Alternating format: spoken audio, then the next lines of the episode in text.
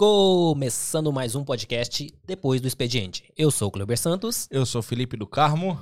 e hoje temos aqui Tiagão. E aí, galera? Brabo. Prazer, prazer, primeiramente prazer estar aqui com vocês. Eu que sou brabo? Você é o brabo, mano. Que isso, que Cara, isso. é o brabo. Obrigado, irmão. Antes Vocês de mais nada, bravos. É, vamos agradecer aqui o pessoal da Zion Production agora. Mano, você é tá bem- treinando isso pra caramba. Tô mano. demais. Zion tá Production. pra caramba. Valeu tipo pelo... os caras treinando o verbo to be, aí ele treinando esse nome. Não, isso aí foi a semana toda ali. ó. Zion, Zion, Zion.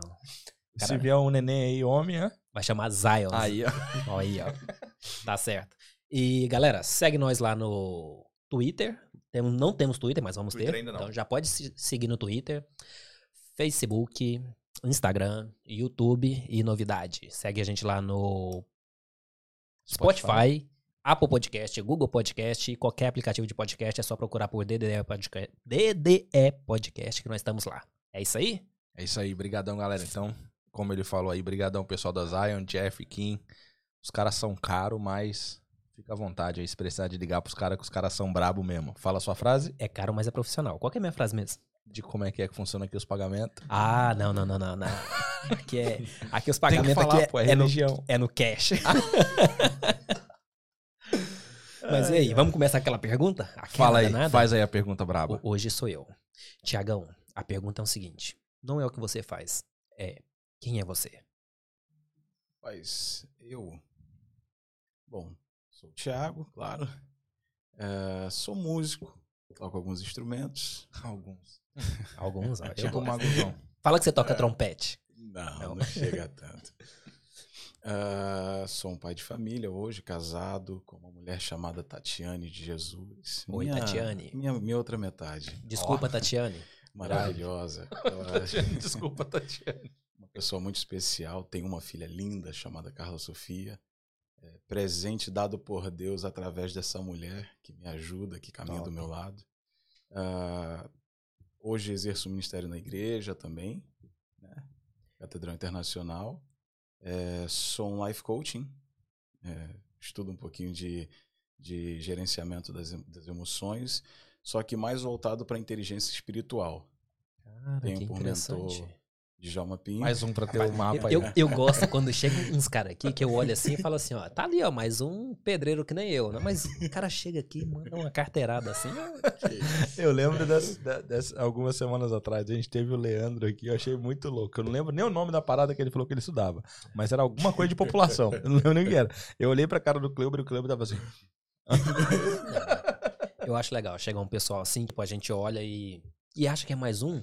Só que, cara, aqui na Inglaterra tem brasileiros fazendo coisas diferentes. Sim. E, e eu não vejo isso. E agora eu tô descobrindo aí. Toda vez que vem aqui um cara e dá uma carteirada aí, igual você tá dando aí, igual o Leandro veio aqui e deu. Aí eu, eu acho massa, eu acho da hora, porque eu tava aqui perguntando, é, onde estavam essas pessoas? E elas estão aqui. O que eles comem, onde eles dormem. É, exatamente isso. Mas eu gostei, depois a gente vai dar uma, uma, uma Sim. ênfase nisso aí. Então vamos lá, Tiagão vem daquele daquele estado do Brasil que todo mundo odeia, só que não, É, de Ah, ser é? a cidade maravilhosa, de ser o, o coração do Brasil. Rio Fala um pouquinho aí do, do teu início ali Valeu, e tal, valeu, como valeu. é que foi a quem é o Thiago lá atrás, o Thiago criança, o Thiago adolescente, como é que foi essa pegada aí? Vamos lá. Rapaz. Já que tu é coach, vamos mexer no buraco, vamos lá embaixo. Ai, ai, ai. Bom, eu venho do Rio de Janeiro, nascido e criado no Rio de Janeiro. Família toda, assim, os meus avós, dos meus avós para trás já são todos mineiros, mas já da, do meu pai para frente somos nascidos e criados no Rio de Janeiro, é, no, no município de Duque de Caxias, num bairro Santo Antônio da Serra, que é do lado de Xerém. Então, o, o, es- o espaço todo é tudo, a gente já, já chama, todo mundo chama de Xerém mesmo. Xerém é Então, terra do, Zeca. do famoso Zeca, né? Zeca Pagodinho. É, o famoso Zeca Pagodinho. É, a galera lá gosta muito dele. Ó, como diz Danilo Gentili, Zeca, queremos você aqui. Queremos. vamos, vai que dá certo, vamos falando. Então, nascido e criado no bairro Santo Antônio da Serra, é, muitas dificuldades na infância, né? Mas com muito, muita dificuldade. Minha mãe conseguiu me dar meu primeiro violão, mas eu já tinha por volta dos 12 anos. Ah, é incrível, meu primeiro instrumento, hoje, por mais que eu toque contrabaixo, mas meu primeiro instrumento foi bateria. E foi com basicamente oito anos de idade, oito anos e meio mais ou menos. E o homem não brinca, o homem toca, velho. Eu acredito. Esse é o cara que, tipo, o cara do baixo, se ele não souber o que ele tá fazendo, esse cara quebra o cara do baixo. Tipo, ele fica. E agora, pra onde eu vou? O que eu fiz? Que isso. Que O cara é isso. brabo. É, sempre toquei na igreja. é, boa parte da infância não tive minha mãe perto de mim. é, por conta da, da dificuldade que nós passamos com meu pai por conta do alcoolismo. É, é um ponto muito delicado. Aham. É, por conta disso, não, não tive influências de, de, de bebida, de drogas. Por conta de, de não ter podido ter meu pai e minha mãe comigo nessa, nessa parte da infância, pelo menos dos quatro anos e meio até os 12, 13 anos, eu não tinha minha mãe perto de mim. Uau. E é porque, porque meu pai não podia, por conta da bebida. Embora meu pai seja um grande homem. É, mas a, minha mãe não podia me confiar a ele, então eu tinha que ficar na casa da minha avó. Uhum. É, então, dos quatro até os oito anos, quatro anos e meio até os oito anos de idade, eu morei na casa da minha avó materna. Por que não a avó paterna? Por, é, não por conta de, de uma tia minha ter falecido e ter deixado três filhas. Ah, então já tava ocupada ali, a casa já Demais. tava. Pra uma senhora tal. de 65 anos Já de é. idade já era bem punk cuidar Já de, é. de três meninas Com e mais certeza. dois pequenos não, não daria para ela. Então fiquei na casa da minha avó materna é, até, até os meus oito anos de idade. E aí tem algumas histórias por aí. Mas, mas você se- usou a, a, a música pra poder meio que se tornar a pessoa que você é hoje? Tipo, ne- ne- nessa fase você já começou a entrar no, no, no- no lado da música? A música, eu sempre gostei muito da música. Mais de eu não ouvir ou de sabia tocar? como de, de ouvir. De ouvir. Eu já ouvia, eu gostava muito da música. O que, que você ouvia? Eu ah, escutava de tudo. Tipo assim, na minha infância eu escutava. Minha mãe, eh, a- até os meus sete anos de idade, a minha mãe não era evangélica ainda. Aham. Então eu escutava de tudo um pouco. Então era, era pagode, SPC, Exalta Só pra contrariar. é Só pra contrariar essa galera É aí. nostálgico. Top, Foi entendeu? brabo isso aí. Então eu escutava Gosto. Raça Negra, essa, essa galera Nossa, toda aí, fora os outros sertanejos, eu escutava de tudo um pouco. E Não eu era um cara gostava. focado em um- Não, uma- não. Entendi. Eu gostava tanto, eu gostava, eu gostava da música. A música tinha, tinha, tinha melodia, tinha sonoridade, aquilo mexia muito comigo. Ela foi um refúgio?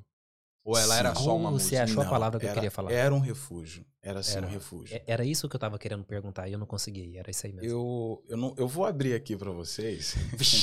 Eu não, eu não falo, eu não, eu que não é falava muito disso. Mas, assim, de primeira mão mesmo, eu tô, eu tô escrevendo sobre isso. É, Opa! meus quatro anos e meio até os meus oito anos, eu fui abusado no quintal da minha avó Nossa. por um homem. Uma- Aham. Um amigo da família que ele esperava todos os tios saírem para trabalhar e, e ele se aproximou de mim e ele começou a fazer coisas comigo. É, eu abro muito mais no livro que eu estou escrevendo é, sobre, sobre essa questão. Aham. E quando a minha avó faleceu, esse, esse- essa parte de abuso dele parou porque a minha avó faleceu. E ela, quando eu tinha oito anos de idade, então eu não podia mais ficar lá porque os meus tios trabalhavam. E o fato da minha avó não, não saber de tudo isso que acontecia, porque ela era uma senhora muito doente. Ela não podia andar muito, ela tinha uns esporões nos pés também. Ela tinha muita dificuldade com a diabetes, então a perna dela era muito, muito inchada, entendeu? Ela tinha muito problema de, de varizes também. Então ela ficava muito dentro de casa, sedentária, costurando, fazendo algumas coisas dentro de casa. Ela não podia rodar o quintal, que era, por sua vez, um quintal bem, bem, bem grande, né? Aham. Então ela não via isso acontecer. Então, quando a música chegou para mim, que eu tive a oportunidade de sentar em uma bateria na igreja, antes, antes da bateria eu já ia e ficava louco com aqueles pandeiros, né? Ó. Aquelas pandeirolas e Aham.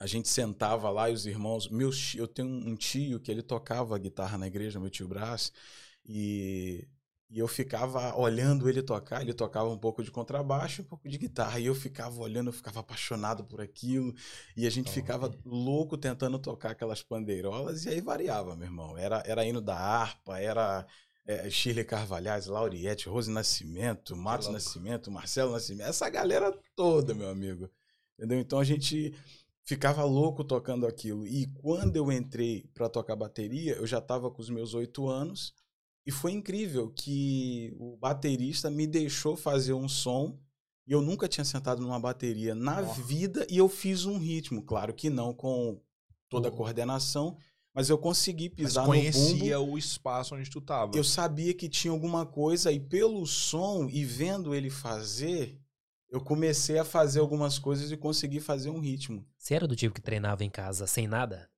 Tipo, Era só na, lata na mesmo. cabeça? Era lata. Era? Era lata, panela Nossa. velha, pedaço de pau para poder usar como Nossa. baqueta. Ah, já assim. vizinho, nossa. e o pior é que os filhos dos, dos vizinhos é uma história até engraçada. A gente botava um monte de lata, velho. Aquelas latas de, de 18 litros de tinta. de tinta aquilo fazia um barulho. Ixi, mas a gente pegava as panelas velhas que ninguém usava no quintal, colocava lá, meu irmão. Então, peraí, você meio que já fazia som com isso. Porque fazer som, Fazia. não importa o, o que seja. Fazer som é você bater em alguma coisa, tocar alguma coisa, tá saindo. Então, o lance do ritmo meio que você já tinha. Tinha. Quando você chegou ali na bateria, eu- você entendia um pouco, né? Sim, eu parava na Nossa. parede, ficava batendo na parede. então, quando eu comecei a tocar de fato na igreja, foi, toquei na igreja porque o, o baterista teve que se mudar lá de Xerém para Niterói. Aham. Então, ele automaticamente não faria parte da igreja. Então, o pessoal Precisava chegou. Tiaguinho, que na época era o Tiaguinho, né? Aham. Tiaguinho, você vai fazer parte agora do Ministério de Louvor. Aí fizeram aquela coifa assim em volta de mim. assim. E eu lá, com oito anos e meio, tá aí. Caraca. Agora você é o baterista oficial. Nossa, E tinha essa dizer- pegada, né? Nossa. Tinha essa pegada, eu lembro disso. E eu Nossa, fiquei a semana Com oito anos. toda é, estudando as músicas, né? Aquela videira. E eu, nossa, eu fiquei eu, a semana toda escutando a música, ia pra igreja e tentava tocar. E aí, a partir dali, começou a minha carreira na, na- no Ministério de Louvor. E aí, da, aí, tocando bateria. E aí, comecei a me interessar também pelo violão. E aí, um tio meu deixou, isso já mais, mais pra frente, já com os meus 10 anos mais ou menos é, um tio meu deixou o violão dele comigo porque eu, eu queria muito fazer alguns acordes. Então, ele só tinha aquele famoso tonante, Lipe. Nossa, Tonante. espaço desse É, é tanto mais assim da corda pro braço. É isso aí, pra que Só que é. que Mano, o cara que entender. toca um sol num tonante, ele é tipo um slash numa guitarra Fender. Que, velho, você colocar a nota, você faz assim, ó. Nossa. Você É aquele que corta sabe o que eu- dedo. Isso, você Eu sabe não o que... peguei essa época porque quem era fissurado com cordas então era sempre meu irmão. Sério? É, eu nunca. Ó, uma confissão aí. Mano, eu sempre achei um violão, um teclado, um contrabaixo muito teórico. Então eu via como uma parada que precisava de muita leitura. E eu não curtia. Então pra mim bateria era batuque. Então eu conseguia fazer uma bateria aqui, mas eu não conseguia treinar um Nossa. violão aqui. Então, tipo, ele, mano, meu irmão quebrava na guitarra de moleque, tá ligado? Ele era muito bom no negócio. Nossa. E aí, tipo, eu falava, meu, não, não é pra mim essa parada ali. E aí eu curti, na época a gente morava desde o Espírito Santo, que a gente morava numa cidadezinha bem pequenininha chamada Pedro Canário. É a última cidade antes da divisa, que já é a divisa com a Bahia. E os caras deixavam a gente, às vezes, dar uma tocada na bateria e tal. Tinha o famoso Sabará. Era, eu, eu acho que é. Ai, mano, eu não vou lembrar o primeiro nome dele. Meu, eu tô falando de 22 anos atrás. Eu tô falando de muito tempo aqui, tá ligado? E o cara fazia, tipo um Magu da vida, ele fazia as baterias dele. Uau. Então, assim, era um sonho da galera daquela igreja ter uma bateria feita pelo Sabará, Uau. tá ligado? E ele era o cara que fazia. Aí, Eu lembro, eu lembro os caras, tinha o Sabará, tinha o Dena, que tocava bateria também, e tinha um carinha, que eu não lembro se o nome dele era Adriano, mas era um cara que tocava numa outra igreja, e eu ficava fissurado nisso. Só que eram os caras que, mano, os caras tocavam. E aí a gente mudou pra Bahia. Na Bahia foi essa pegada aí. Os caras tocavam na igreja e tinha o cara oficial, tinha o meia boca e Nossa. tinha o do escanteio e tinha mais três e tinha o, tipo, o Lipe tava lá lado do- de lá, tá ligado? E aí, só que tinha uma influência absurda do forró Sim. e por ser Bahia uma influência, uma, uma influência absurda do axé. que Os Uhum. caras tocavam numa levada bem, bem louca mesmo. E aí, a primeira vez que o cara me meteu pra tocar assim. Ô, tinha que usar gravata na igreja pra tocar. Uau. Aí eu ia com as na minha não camisa- precisava. Eu ia com as camisas polo e de gravata. E, tipo, o dia que o cara deixar eu tocar, eu já tô pronto, tá ligado? Minha mãe Uau. ficava louca, velho. E isso na bateria dos caras lá que eles bateria. Não, não, Não. isso já na Ah, Bahia não, e tal. Bahia, O ok. Sabará, por sinal, hoje eu, eu tenho ele no Instagram, tenho ele no WhatsApp, a gente às vezes se fala assim, bem raro, mas até hoje, ó, fica aí. Até hoje eu quero ter uma bateria do Sabará, mano. Olha Vem aí. daquela parada que a gente tava falando. Ih, que louco. Agora bagunça vai fazer na cabeça agora. Vai lá. Nossa. Que eu vou falar de um podcast que a gente fez agora há pouco, mas ele só sai depois. Então não, não dá pra falar dele no passado e nem no futuro. Que bagunça Ah, que eu lá. fiz aqui agora. Mas não que ele tava falando daquela muito. parada da, da referência de quando você tem 4 a 8 anos, aquela parada que ele tava falando. Aham. Eu tenho essa parada até hoje da bateria do Sabará, feita pelo Sabará. Ah, Tá ligado? top. Marca, Bem louco. Marca. Então era isso aí também, mano. Ô, você tocar num culto de terça-feira. Terça-feira. Você era patrão. Você é louco, respeita. Não, e detalhe, da igreja, Respeita. Era culto segunda, ter... não, segunda era reunião na, na, na sede com o pastor. Então ele ia para segunda-feira com todos os pastores. Então o culto era antigamente, né? Terça, quarta, quinta, sexta, sábado e domingo. Aham. Era, era os cultos antigamente. Eu não sei se, se tu pegou essa época, se, mas na minha época era culto terça, culto quarta, culto quinta, culto sexta, culto sábado e culto domingo. Nossa, era terça, quarta, quinta e domingo só. Depois caiu um pouco para quarta, sexta, sábado e domingo. Mas deixa eu entender, esse de terça era o, o mais top? Por isso Não, que você- não, não. Era, era o... Era o que eles deixavam os, os amadores fazer, é tá ligado? aí. Ah, entendi. Mas eu saía de lá achando que eu era o Cristiano Ronaldo, irmão. Ah, eu é não é louco. eu lembro disso. Tirando onda, mano. Tirando onda. Pena que não tinha stories pra fazer no, no, no- no Não, Instagram, tá ligado? época não Mas tinha. Se tivesse, faria também. Nem Orkut não tinha naquela época. Aquela época, eu tô falando da época... Ah, não. Flogão vai vir muito depois ainda. Mas deixa a nostalgia pra lá. Nossa. Mas então, é... é uma pergunta meio que ela entra bem nessa parada aqui. E quando e por que Inglaterra? Rapaz, ah, na verdade, eu sempre me preparei para sair do Brasil, mas é aquele grande sonho americano de, de quase todos os Ah, acho brasileiros, que é 90% né? do Tipo Brasil. assim, É. o pessoal já pensa porque a influência dos Estados Unidos no Brasil é muito grande, Gigantesco. entendeu? De marcas a igrejas, enfim, música, Eu- tudo influencia muito. Eu sempre tenho essa pergunta, né? Por que Inglaterra? Justamente por causa disso. Porque a nossa influência é, é- é os Estados Unidos e todo mundo É quer ir para os Estados Unidos. é. Aí, tipo, sempre tem que ter essa pergunta. Por que Inglaterra? Porque é, é raro as pessoas que falam que... Porque queria mesmo Inglaterra, sabe? E pelo visto, nós três aqui estamos dentro do... do, É, eu acho que do não passou ninguém queria- aqui ainda que não falou sobre. que, que sobre a América. era Eu acho que só-. É, eu acho que ninguém ainda. Ninguém Aham. que não tenha falado sobre a América. Massa, mas a minha lá. ideia era, era sair do Brasil, assim, tinha essa vontade de sair por conta da cultura musical é, vinda dos Estados Unidos, a influência na cultura musical que nós temos no Brasil em relação aos Estados Unidos. Então, eu queria muito conhecer a língua, porque eu já escutava as músicas, então o inglês ele influenciava muito, pelo menos a mim influenciava muito, eu gostava muito do, do inglês. Então a ideia era Estados Unidos, só que apareceu uma oportunidade para vir para a Inglaterra. A princípio seria Portugal, com um pastor chamado, não sei se eu posso citar o nome. Co- Todo mundo. Ah, tá. fica à vontade. Então, é, é um pastor amigo chamado Wagner Colli. Ele falou comigo: olha, nós vamos para Portugal, só que deu errado. E a gente tocava junto lá no Rio, porque eu morava em Santo Antônio e eu fui me desenvolvendo na bateria e eu comecei a tocar, a fazer uns freelances é, nas igrejas vizinhas. Aí depois eu comecei a tocar em alguns corais de bairro, esses corais de Nossa, baixada. massa. E a galera, tipo assim, o camarada tá dentro da favela aprendendo a tocar num cássio desse tamanhozinho assim, ó. Aí depois ele vai para aquele famoso Cruz, Cruz, Cruz, Cruisewell. Acho que é, que é é essa marca. Vixe, aí. Lembra? Você não deve lembrar, não. É teclado? Eu não É faço. teclado. Eu só lembro de Cássio. Então, na época era, era, era um dos tops. É, vamos do vamos colocar um Yamaha hoje, um, um Motif 6, um Motif 7. Então, quando o camarada saía da favela, que ele tava com aquele Cássio lá na mão, estudando, fazendo tudo lá dentro do buraco, e chegava numa igreja que tinha um clave nova, igual aconteceu, os rapazinhos destruía. Aquela galera de, de parece que de favela, parece que é incrível a musicalidade que tem dentro do Rio de Janeiro. É Sim. louco. O camarada não tem não tem estudo musical, mas eles fazem coisas louco, louco. Então, E eu começava a tocar com eles ali.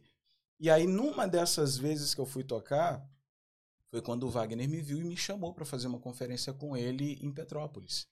Fizemos uma conferência de três dias. Então essa galera vem de um tempo já. Vem Eu de um pensei que vocês conheciam daqui e tal. Não, não, foi de lá. Ah, então, aí eu fui fazer essa conferência com ele e ele disse: Olha, cara, tá pintando uma oportunidade. Eu queria passar pelo menos seis meses em Portugal. Tu topa? Solteirão. Falei, pô, Opa. tô Por dentro. que não, né? Por que não? Só que deu errado. Acabou que não deu, o convite não, não deu para ir à frente. Ele teve que viajar para o Nordeste do Brasil, ficou alguns meses por lá. Eu perdi o contato com ele, só que ele voltou. Aí eu cheguei para ele, pô, e aí, cara, tu falou comigo e tal, aquela coisa. Ele falou: Ó, faz o seguinte, agora eu tô indo de fato para Inglaterra. E quando eu chegar lá, eu vou dar um jeito e vou trazer você comigo. Pra tocar. Para tocar Sempre ligado à música. ligado à música. Eu falei, não, tudo bem. E oito meses depois que ele estava aqui, ele me mandou um e-mail. E aí eu fui, cheguei de um, de um evento em São João de Meriti, eu tinha ido tocar, e de repente eu abro, eu vou, vou na- naquela famosa lan house, né? Sentei lá, falei, vou Saudade, abrir o e-mail, vou ver se... Era massa demais. 50 centavos a hora? Ixi, top demais. No meu tempo era um real. Outcess. É, Muito. depende da Lan House, né? Depende É. da Lan House. E quando eu abri o e-mail, ele mandou o tema, meio que ironicamente, convite tão esperado. E eu comecei a ler, eu quase caí da cadeira. Eu falei, gente, é uma oportunidade para sair do Brasil. Conversei com os meus Isso pais. já, já é com que idade? Que já tinha começou. meus 19 anos. E, e antes Aí- disso, tudo música. Tudo, Tudo ali na música. bateria, fazendo freelance com bateria. Isso, eu tocava. Não, mas Cara. eu trabalhava, na verdade, eu Aham. trabalhava em uma marcenaria. Ah, sim, sim. Dali que eu que é a profissão de eu também sou pintor em Londres. Então Aham. eu essa profissão eu herdei do meu pai.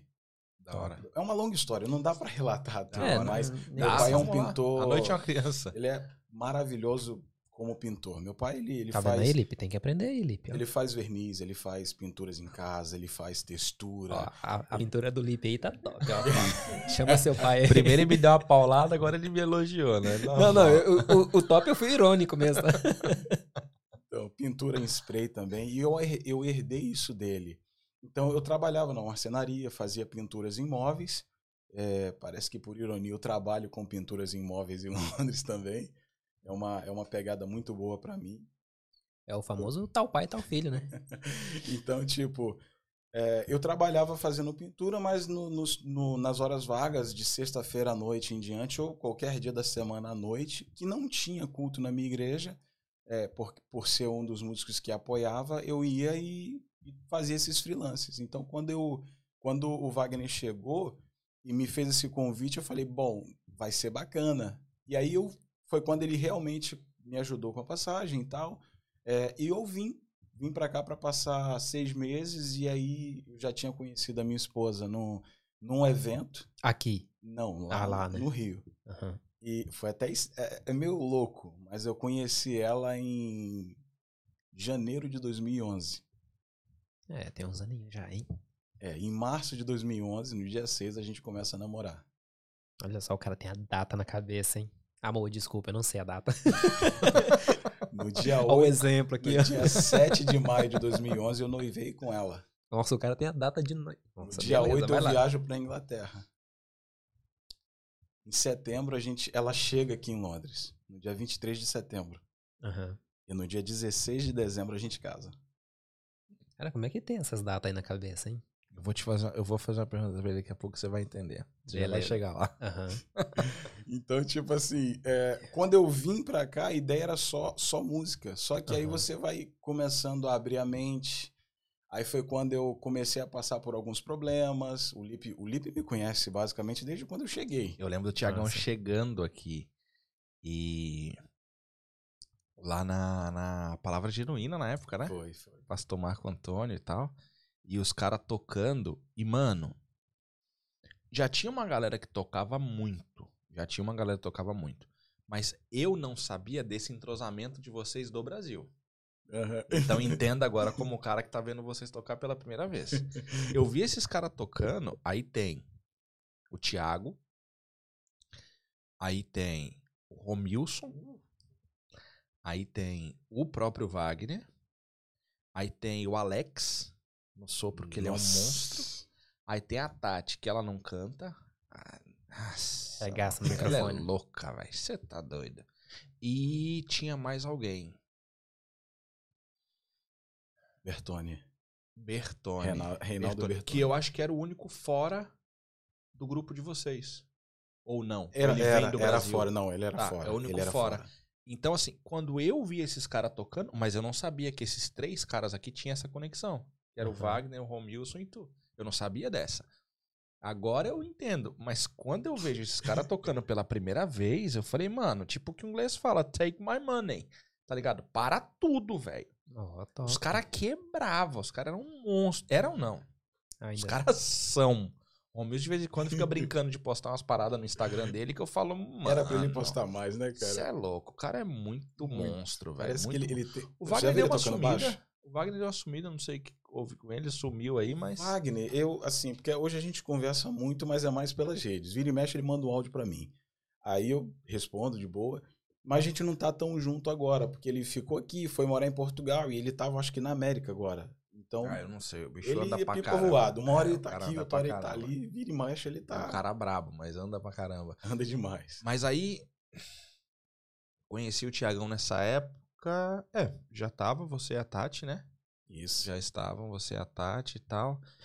E. Deixa eu dar um. Deixa eu dar um. um- um- um- um- não sei se é um salto aqui na história agora. Você falou uma coisa, velho, que. Mano, bate muito comigo. Eu nunca passei por uma situação como essa, mas tenho pessoas que já passaram, conheço muita gente que já passou e tal. E eu vou puxar uma coisa que tu falou, fazendo uma pergunta com o hoje. Uhum. Tiagão passou pelo tempo que passou, passou pelas. Você ia entrar agora em alguns problemas que passou aqui na Inglaterra e tal, essa coisa toda. Ahn, mas voltando lá ao que tu passou na tua época de infância, Sim. isso foi um, um, um, um- um impulsor para você estudar o que você quis estudar? Ou isso é um drive para te, te, te, te, te fazer aplicar da forma que você aplica que você quer aplicar hoje como um coach? Rapaz, na verdade, eu até então eu era uma vítima. Eu, parece brincadeira, mas Até então, quando? até dois anos atrás eu era vítima. Cara, eu tô boiando. Eu tô querendo Não, não, do que ele falou dos saber. Você 8 vai anos de idade, que ele Você passou vai por um momento de abuso e tal, Porque aquela foi de lá. quatro anos Quatro e meio oito, é. até os oito anos, mas dos nove, quando eu saí da casa da minha avó e tive que ficar em outras casas, diga-se de passagem, casas de pessoas maravilhosíssimas. Top. Mas, São pessoas que cuidavam de mim e da minha irmã também. Enquanto a minha mãe ia trabalhar. E em algumas dessas casas eu não podia ver minha mãe, porque minha mãe trabalhava. E na casa da minha avó mesmo. Ela chegava tão tarde que não dava tempo de ir lá ver eu e minha irmã. Então, às vezes, eu ficava duas semanas. Já cheguei a ficar meses. nossa, seguindo não meses, casa. mês. é, sem ver minha mãe. Por quê? Porque ela tinha que trabalhar, chegava tarde, não dava tempo de ver a gente. No final de semana, ela pegava diárias. poder- O salário na época da minha mãe, eu lembro porque ela me mostrou, era 240 reais um salário mínimo. Na época do, do, do governador Anthony Garotinho, do Antônio Garotinho, lembra? Do Garotinho do Rio de Janeiro. Ela me mostrou, e eu lembro da imagem clara da, da carteira de trabalho dela assinada, que ela falou aqui, ó. A mamãe ganha isso aqui. Eu não sabia quanto valia. Eu só sabia que ela tinha aquilo. Uhum. Então eu não podia ficar. Mas tinha eu não- noção que já era pouco também, Sim, né? era pouco. Porque ela, ela comprava o básico para mim e para minha irmã, que era Uhum. roupa, é, alguns materiais para o colégio, é, aquele caderno, tipo assim, o mais barato de todos, mas com todo carinho. O Claro. sapato era um só, a calça era, era uma só, a camisa de colégio era duas no máximo. Então era muito difícil. E numa dessas casas, agora com 9 para 10 anos de idade, uma mulher com quase 40, ela começa a abusar de mim e ela leva esses abusos até 12 anos. Mais ou menos 12 anos, 12 anos e meio. Eu agora passo a ficar em casa, porque agora eu já tenho condições de, se meu pai chegar bêbado em casa, é, eu consigo, eu e minha irmã, esquentar uma comida, colocar para ele, que a minha mãe me ensinou, e eu estudava de manhã, então dava tempo de da minha mãe chegar à tarde, eu não precisava mais esperar ela Uhum. é, é, no- na casa dos outros, então dava tempo para para poder para poder fazer algumas coisas, então não precisava ficar na casa dos outros. Mas dos 9 anos até os 12, é, dos 9 anos e meio até os 12 anos, mais ou menos, eu tive essa influência dessa mulher. Entendeu? Então, isso gerou em mim um complexo, porque brincadeirinhas no colégio é, é, me deixavam muito. Assim, eu não sabia, será que eu sou o quê? Entendi. E por isso a mentalidade de vítima. Então você é como um foguete posto dentro de uma sala. Você solta o foguete, ele sobe, vou crescer, vou crescer, vou crescer, você bate no teto e cai no chão. Caraca. Então, quando eu começo a estudar o coaching voltado para a inteligência espiritual, porque a diferença do coaching comum para o coaching que eu estudo, que é focado em inteligência espiritual, é que a, a, a inteligência emocional ela é muito boa, só que ela só trata o homem natural. Yeah. E se nós somos só, só emoção, os animais também são emoções. Entende? Então, se eu trato o homem só como, como se eu trato só a emoção do homem, eu estou apenas o tratando como, como um animal. E nós não somos animais. A nossa diferença é que nós raciocinamos. Esse raciocínio vem de crenças e valores. E tudo que é, que é valor, tudo que é voltado para o teu propósito de vida, tudo que está no seu córtex pré-frontal, na sua área de execução, é, é, é, é, valores. Esses valores são espirituais, ou seja, amor, perdão, alegria, paciência. Tudo isso é, é, é, é espiritual. Então, eles maqueiam como emoção, mas na verdade isso é espiritual. Interessante, é interessante. O que te faz. falar O que... a palavra espiritual e não relacionar ela a religioso. Não, isso não tem nada a ver. Não tem nada a ver. É, a religiosidade ela vem, mas o, o lado espiritual é o que te, te faz semelhante a Deus. Volta a parada que o Leandro falou com a gente esses dias. Sobre a questão do tá ligado ao absoluto. Lembra que ele falou É isso dia? Aham. Que não Só era que uma é parada mestre, né, religiosa. É, Lá é o mestre, né? Alô, Leandrão! Lá é o mestre falando. Ele é né? brabo. Cara Ele é brabo. Ele é brabo. Eu tô tentando até hoje lembrar do que da, da população que ele estudou e não lembro, velho. Tem que ouvir toda vez. Passa cinco Eu sei minutos que é à esqueço. genética. Genética populacional, é algo do tipo. Não, rapaz, eu É nem lembro, não vou nem tipo, entrar aí. porque pesado. Então, quando eu comecei a estudar a questão do coaching, da inteligência espiritual, da inteligência emocional, E nós estamos falando de é- qual- quantos anos muitos. aí que tu começou a mexer, a, Ah, a- tem a querer anos, estudar isso aí? Uns Dois já anos. tinha uns três anos que eu. Uns três para quatro anos que eu comecei o meu desenvolvimento A se alimentar. pessoal. Isso. Comecei a me alimentar basicamente em 2016. Eu tenho anotações no telefone de 2016. E eu comecei com um livro que era uma pedrada na minha cabeça, que foi do Augusto Cury. Mentes brilhantes, mentes treinadas. Foi o primeiro audiobook, porque eu sou muito auditivo.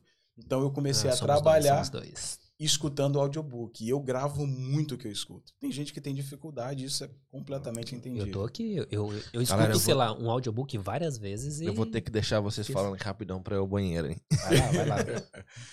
Então, é, eu, eu comecei estudando essa questão do audiobook do, do Augusto Cury para o meu desenvolvimento pessoal. E logo depois eu, eu comecei a- entender como eu funcionava mais ou menos, né? O como a minha mente estava travada, o quanto eu estava travado. Mas você entendeu você ou você entendeu, digamos assim, as pessoas? A- o que mais ou menos passa na mente das pessoas? A chave é primeiro você se conhecer. Aham. Porque quando você começa a cuidar das suas mazelas, você passa a entender o teu próximo. É, faz sentido, faz Entende? sentido. Aham. Primeiro você conhece quem você é. Então, eu não queria é, é, ajudar os outros, eu não queria mudar os outros. Eu queria entender o porquê que eu tinha é, tudo que eu tinha, porquê que eu morava num país de primeiro mundo, porquê que eu tinha as oportunidades que eu tinha e não conseguia crescer, e eu não conseguia desenvolver. E por que eu estava tão travado financeiramente, entendeu? Não, então, peraí, Emocionalmente. isso aí você já tá falando daqui da Inglaterra. Isso. Porque foi o que o Felipe perguntou. É, isso foi um start? Na verdade, eu, até esse tempo, até, 16 até 2016, eu era uma vítima. Aham. Eu me sentia como vítima. Mas então, você fala vítima no geral de tudo, no caso. é, não porque por tudo que eu passei, eu achava assim, é, na verdade eu sou um pobre coitado. E na verdade eu não era um pobre coitado. Eu era um cara Como é que que, chama? Isso é um, tem um negócio que chama é, complexo de vira-lata, alguma coisa assim, não é? eles Que a- chamam se a gente inferioriza. isso. Eu, isso eu, é um eu tenho um pouco de disso, inferioridade. sabe? Na é de verdade, inferioridade, exato. são os é o- sabotadores da emoção. Eu tenho um pouco disso aí, viu? Então você acaba achando, não, porque eu passei por tudo aquilo e tal. E, e eu carregava aquilo comigo. E se você for estudar a questão da psicologia, é, todas as vezes que você pensa em algo que aconteceu contigo, o teu cérebro ele não, ele não sabe distinguir o que é passado, presente e futuro. A gente É pensa que tá tudo tudo separadinho lá dentro, Felipe sabe disso. Eu achei Seu que era cérebro assim. ele não sabe o que é presente, passado e futuro. Voltei. Quando você pensa, quando você pensa em alguma coisa que aconteceu e joga na mente, teu cérebro não sabe que aquilo é realidade ou se aquilo é um sonho, se é um pensamento. Ele entende como literal, ele acha que está acontecendo no momento. Então, a todo momento, o Thiago era aquele, aquele menininho que sofreu um abuso, aquele adolescente que sofreu um abuso, e isso limita. Cara, porque você se inferioriza. Você se inferioriza. Ok, mas tipo, é, me aconteceu algo semana passada e eu lembro como foi passado. Tipo, acho que meu cérebro consegue encaixar que isso foi algo do passado. Então, mas eu acho que tá- tu tá levando pra uma parada de lógica. Ele tá falando fora da lógica. Tipo Ah, assim, quando você dorme. lógica pra você É, quando você dorme, é a questão de uma pessoa que teve um trauma, um acidente, e ele acorda. Eu vi hoje o. Porque como se fosse É. aconteceu no É, momento. eu vi uma parada na comédia hoje no YouTube. O cara colocou um vídeo sobre a namorada dele, que a namorada dele tava quebrando a moto dele. Quebrando. No pau a moto dele. Que que foi isso? Não, eu tive um sonho que você comprou essa moto pra me trair. E por É. causa do sonho, ela tava quebrando a moto do cara. Ele tinha trancado com umas, mano, uns cadeados gigantes assim a moto do cara e tava quebrando a moto do cara. Porque era como se fosse Ela real, trouxe no isso caso. pra realidade, tá ligado? Só que ela sabia que era um sonho. Aham. Nossa, Você quer entender como que essa questão do pensamento influencia? Quero, com Pense em certeza. algo ruim que aconteceu com você. Pensei já. Já pensou? Tá, tá na mente. É isso aí. Agora eu não vou no que você pensou. O que você sentiu agora? Uma tristeza, talvez uma angústia. Por que, que o teu cérebro gerou ela? Porque ele trouxe Se é pra passado. agora. Então. Se é passado, por que se sentir entendi. mal? Aham. Se é passado, por que, que eu me sinto mal Passado, agora? Era pra ser passado. Se é passado, já acabou, já superei, irmão, passou. Mas por que, que eu me sinto mal? Ele traz no literal e ele gera neurotransmissores na minha corrente sanguínea. Ou seja, se eu penso É, em algo acelera ruim, o coração, tudo. Cara, justamente. Aí se eu for religiosizar a parada, eu vou trazer a Vai lá. Bíblia. E você vai ver que em Provérbios 23, 7, o escritor diz o seguinte: porque assim como ele pensa no seu coração, assim ele é. Então, quando eu pensava no trauma, toda hora eu, eu agia como um menino coagido, É que tu não- morava na casa dos outros, que não tinha. Quando eu comecei a estudar aquilo, eu falei: não, peraí. Porque a sou- frase não é que tu pensava no trauma, tu era o trauma. Eu era É louco isso. É louco isso. Você acaba sendo trauma. Então, quando eu comecei a, a entender isso, eu começo a me destravar. Aí eu começo a perceber que eu posso ousar mais. Mas isso dói. Dói. Dói Você- porque eu que você tô. eu- maquiou aí. Ficou bonita essa Não, parada aí. fica Calma aí. bonito. Ficou hollywoodizado isso aí. Pera aí que isso aí dói. Isso aí dói. Dói. Isso aí dói. Pera lá. Não fala tão fácil. Não, senão fala... Alguém que tá olhando fala, nossa, que da hora. Você isso aí. Não, pera Não, lá. não isso dá. aí dói. Não dá, porque todas as vezes que você tenta mudar, aí eu já vou entrar na questão dos hábitos. Você se habituou a se comiserar-se. Você se habituou a viver aquele, aquele mundinho medíocre. Medíocre não de, de, de coisa pior, medíocre De porque mediano, né? é mediano, sabe? Você, você se acostumou a ficar ali preso. Ou seja, tu tem potencial, mas você não vai pra frente. Porque você está tá- traumatizado, mas se considera ser o trauma. Trauma. Você não está, você é. Mas, mas isso se, se aplica a outras coisas também? Eu acho que isso é geral. É geral. Digamos, se o teu pai chega pra você e fala, você é um, é um, vou usar uma palavra mais bonita, você é um porcaria, você não vale nada. Vamos manter o nível, né? Você não vale nada, cara. Você o que você aquilo. sente quando teu pai fala aquilo, tá guardado. E toda vez que lembra, você Entendeu? traz Aí você tá ouvindo aquilo, digamos que com 7 anos de idade. Agora você tá com, com vamos digamos, 30 anos, 30 anos de idade. Aí você chega numa empresa, aí o camarada fala: "Cara, você é o cara para esse trabalho". Aí quando você escuta isso, parece que o teu cérebro ele puxa o teu pai falando: "Você não vale nada, você é um porcaria. Você não vai crescer". Aí você pensa: Não, vai dar certo. E os dois sentimentos estão no mesmo período. Eles estão no mesmo período. Aí sabe o que acontece? Agora tá fazendo sentido. Aí você que tá fala falando, com a sabe? boca, eu vou vencer. Só que aí o teu corpo já liberou neurotransmissores pra você se desconcentrar. Você, você, você Eles são conseguir. limitantes. né? Eles são lim... É Você onde entram o- as que você crenças iria fazer bem limitantes. feito. Você era um cara que tinha tu... você- tudo. Não, isso aí, meu. Isso aí, é- é, pelo pouquinho que eu conheço o Cleuber, a gente se conhece há muito tempo, né? É, Mas se conhece pouco. Exatamente. Se conhece há muito tempo, mas eu acho que eu conheço o Cleuber há mais tempo que. Não, talvez não mais tempo que ti. Mas conheço ele há bastante tempo. Ah, não conhecer de ser amigo, mas conhecer o Cleuber. Sei quem é o Cleuber e tal. Mas eu acho que isso aí bate muito naquela questão que tu tava falando sobre a bolha, sobre aquelas sim, paradas. sim, bate. Você Por fala isso, muito isso sobre eu tô isso. muito interessado, muito porque, louco. tipo, eu tenho esse senso de inferioridade, né? Que foi o que a gente falou. E eu tô achando muito interessante, porque, tipo assim, às vezes é, eu recebo um elogio muito positivo de algo que eu fiz, mas eu acho que, assim, ah, qualquer um poderia ter feito. Ah, tipo, elogiou porque, sei lá, quer alguma coisa, ou, ou sei lá, igual eu fiz um trabalho essa semana que pra mim ficou uma merda. Mas eu recebi um feedback muito positivo. Só que pra mim ficou uma merda e eu me sinto mal por eu ter feito algo ruim. E pra quem eu fiz o trabalho, tá bom. Não tá, não, não, não tá ruim, sabe? Que a pessoa me elogiou mais de uma vez. Mas aí eu me sinto inferior. Eu sinto, eu não sou profissional pra fazer aquele trabalho. Eu não sou bom pra fazer aquele trabalho. E aí eu, eu tenho esse, esse, esse senso de inferioridade, mas eu não passei por nada no passado. Eu acho que foi criando, sabe? Zion Productions, ó. Dá uma lapidada nesse diamante aí, hein, velho? Dá uma lapidada aí, hein? Entendeu? Tipo, cara, Mas isso, mas aí é que tá. Mas eu não O- tenho nada do passado que me faça pensar. Talvez o que eu tenho é que, tipo assim, eu, eu me coloco numa área assim, ah, eu não estudei pra isso, eu não me formei pra isso. Aí eu fico assim, inferior. Ah, por que, que eu iria aplicar pra, supomos, um trabalho na área que eu quero, se eu não sou profissional suficiente pra isso? Porque eu já me inferiorizo. Entendeu? Mas eu não, mas eu não tô tentando encaixar onde esse sentimento Eu te encaixo. encaixa com, com esse outro. Eu te E, e encaixo. faz isso aí. Deixa eu te falar. O, o teu comportamento, ele é gerenciado por crenças e valores.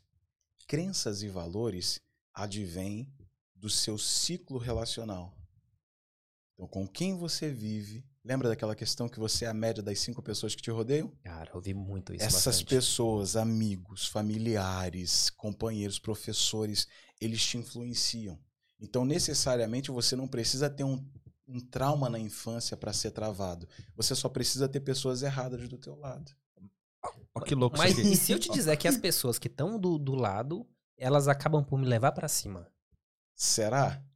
Eu não sei, mas supomos que elas passam, sei lá, um ar de que, ah, você pode mais, você faz melhor Mas do que aí, isso, é, sabe? mas aí é, uma, é uma expressão de. Agora, deixa eu falar uma parada que você falou Hum. sobre a questão é, é, das cinco pessoas que estão do seu lado, elas te fazem parecer ser ou tal. É de uma parada de ambiente. Ambiente. É você estar no ambiente. É- é- é- eu acho que é Thiago Brunet, que é um cara que vai falar o seguinte: ele vai falar, meu, se você for o mais inteligente da mesa, levanta. Que você tá no lugar errado. Você tá na Tá mesa no errada. lugar- é ele mesmo. Então é, Sai é- é muito louco Como é que ele isso. Sai chama? fora. Thiago, Thiago Brunet. Brunet. Thiago, Thiago Brunet. Brunet. Aham. É um cara Sai fora. muito brabo sobre isso. E essa é, Ele trabalha com propósito, né? essa ele parada tem a, de a conferência destino, e então é um cara e é um cara que ele fala é, é muito da hora que ele fala muito sobre o que você estuda, né? É um Sim, cara sim. muito brabo nisso. E ele fala uma coisa muito louca, que ele já era um cara muito bem sucedido, já era um cara super bem sucedido. Porém, quando a empresa dele faliu da noite pro dia, um cara milionário, bum, perdeu tudo. Como? Passou um mês de depressão assim, zoada, braba mesmo. E o dia que ele começou a melhorar, ele falou: Eu não vou melhorar porque eu quero melhorar. Eu vou melhorar porque eu não quero voltar aqui de novo. Hum, foi. Eu Pesado. achei muito louco isso, Muito mano. Porque, Pesado, mano, pesado. É, é- é fato, tipo assim, ó, vamos lá. Nossa, eu vou tocar no negócio que é muito zica agora. Desculpa, meu parceiro Cleber. Tu não quer mais viver o que tu viveu domingo, Não, não quero. tá ligado? Aham. Então ele virou e falou assim: Eu vou fazer tudo que eu puder fazer Pra não pra nunca mais voltar no meu Pra domingo. não voltar. Aham. Então, assim, não é necessariamente uma questão de trauma. Por exemplo, eu posso dizer, de uma certa forma, que eu nunca passei por traumas. Nunca passei por traumas. Eu fui apresentado a traumas. Mas eu nunca passei por traumas. Isso É influencia diferente. também? Eu acho que influencia por quê? Você absorve. Porque você acaba Você acaba absorvendo. Ah, ok. Eu tentando escuto. ver coisas que você nem vê. Tipo, não é nem pra ser visto, porque você não passou a experiência. não passou. Então você acha que porque aquilo que ele falou corresponde àquilo que ele passou, pode ser que tá acontecendo, mas não tem nada a ver uma coisa com a outra. Só que aí você vai relacionando, relacionando. Essa parada que tu fala sobre a questão. Aí a gente traz isso pra gente? Acaba trazendo. Uhum. Ok. Porque se você escuta aquilo todo, toda hora. Eu trabalhei, eu tive uma experiência é, que eu fui trabalhar com alguns, com alguns portugueses. É, os portugueses é uma comunidade muito bacana de se trabalhar. Sim. Viu? É uma comunidade maravilhosa. Eu trabalhei com muitos portugueses em Londres. Trabalho. É, e são, para mim, são pessoas bacanas. Tem, tem a questão da, da personalidade forte de alguns, mas não é um geral. Eu não, eu não É, concordo eu morei cinco que, anos lá em Portugal. que o povo fala, ah, os portugueses são grossos. Não. Tem a questão da personalidade É cultura. forte, mas é questão de É cultura. cultura, é o cara que São mora no Rio de Janeiro, é o cara que mora lá Eu- no fundo do Nordeste. Justamente. Eu, eu, eu tive experiências com portugueses brutos, ruins e, e portugueses maravilhosos.